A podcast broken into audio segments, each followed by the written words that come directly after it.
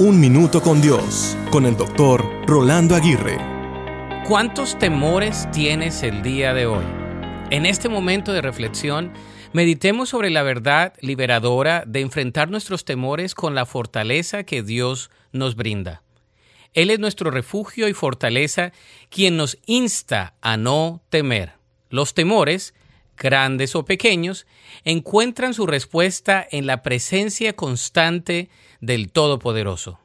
Al confiar en Él, descubrimos una fuerza que va más allá de nuestras propias limitaciones.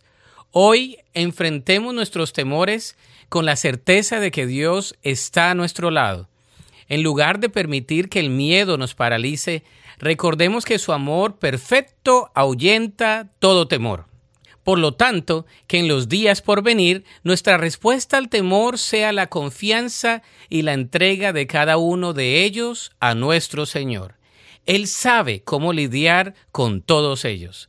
Hagamos un compromiso de encarar con valentía cada día al enfrentar todos nuestros temores con fe en el nombre de Jesús.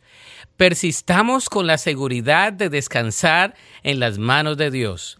De esta manera, nuestras vidas reflejarán la paz y la seguridad que provienen de confiar en el Dios que disipa todo temor.